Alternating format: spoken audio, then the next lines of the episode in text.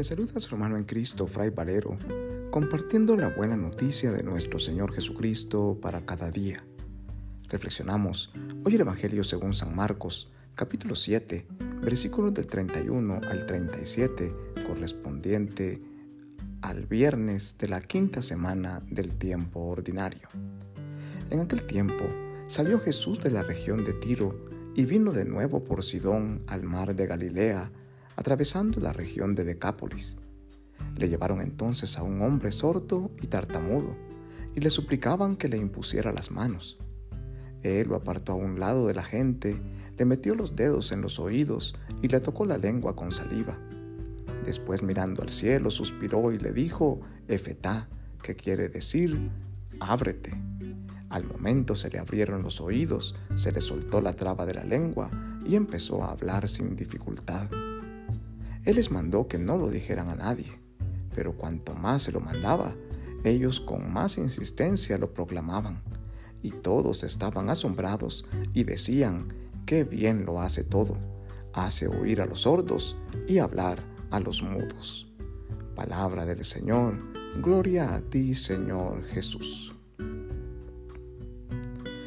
El 11 de febrero celebramos la memoria de Nuestra Señora de Lourdes en el año 1858, en la villa francesa de Lourdes, a orillas del río Gave, nuestra Madre, la Virgen Santísima, se manifestó de una manera directa y cercana con su profundo amor hacia nosotros, apareciéndose a una niña de 14 años llamada Bernadette.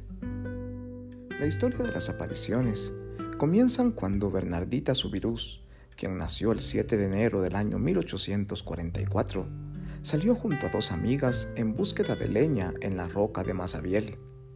Para ello tenía que atravesar un pequeño río, pero como Bernardita sufría de asma, no podía meter los pies en agua fría, y las aguas de aquel riachuelo estaban muy heladas. Por eso ella se quedó a un lado del río mientras las dos compañeras iban a buscar la leña. Fue en ese momento en que Bernardita experimenta el encuentro con nuestra Madre del Cielo experiencia que sellaría toda su vida. Sentí como un fuerte viento que me obligó a levantar la cabeza, dice Bernardita. Volví a mirar y vi que las ramas de espinas que rodeaban la gruta de la roca de Masabiel se estaban moviendo. En ese momento apareció en la gruta una bellísima señora, tan hermosa que cuando se le ha visto una vez, uno querría morirse con tal de lograr volverla a ver, decía. Ella venía como vestida de blanco, con un cinturón azul, un rosario entre sus dedos y una rosa dorada en cada pie. Me saludó inclinando la cabeza y yo creyendo que estaba soñando, me restregué los ojos. Pero levantando la vista, vi de nuevo a la hermosa señora que me sonreía y me hacía señas de que me acercara. Pero yo no me atrevía, dice Bernardita. No es que tuviera miedo, porque cuando uno tiene miedo huye, y yo me hubiera quedado ahí mirándola toda la vida, nos cuenta. Entonces se me ocurrió rezar y saqué el rosario. Me arrodillé y vi que la señora se santiguaba al mismo tiempo que yo lo hacía. Mientras iba pasando las cuentas de la camándula, ella escuchaba las aves marías sin decir nada, pero pasando también por sus manos las cuentas del rosario, y cuando yo decía el gloria al Padre, ella lo decía también, inclinando un poco la cabeza. Terminando el rosario, me sonrió otra vez y retrocediendo hacia las sombras de la gruta, desapareció. A los pocos días la Virgen vuelve a aparecerse ante Bernardita en la misma gruta.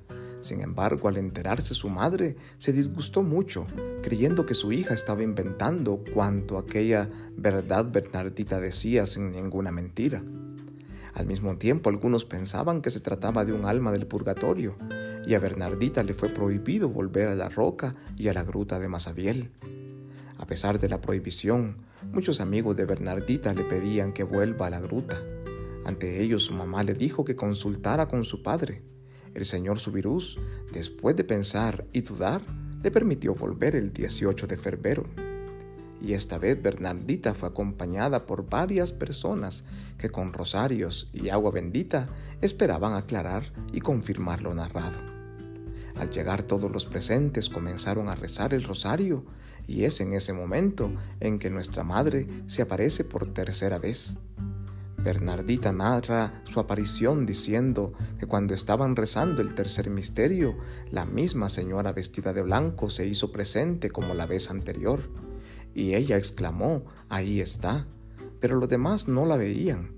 Entonces una vecina se acercó con agua bendita y lanzó unas gotas hacia aquella visión. La señora se sonrió y hizo la señal de la cruz. Y Bernardita le dijo, si vienes de parte de Dios, acércate. Ella dio un paso hacia adelante. Luego la Virgen le dijo a Bernardita, ven aquí durante 15 días seguidos.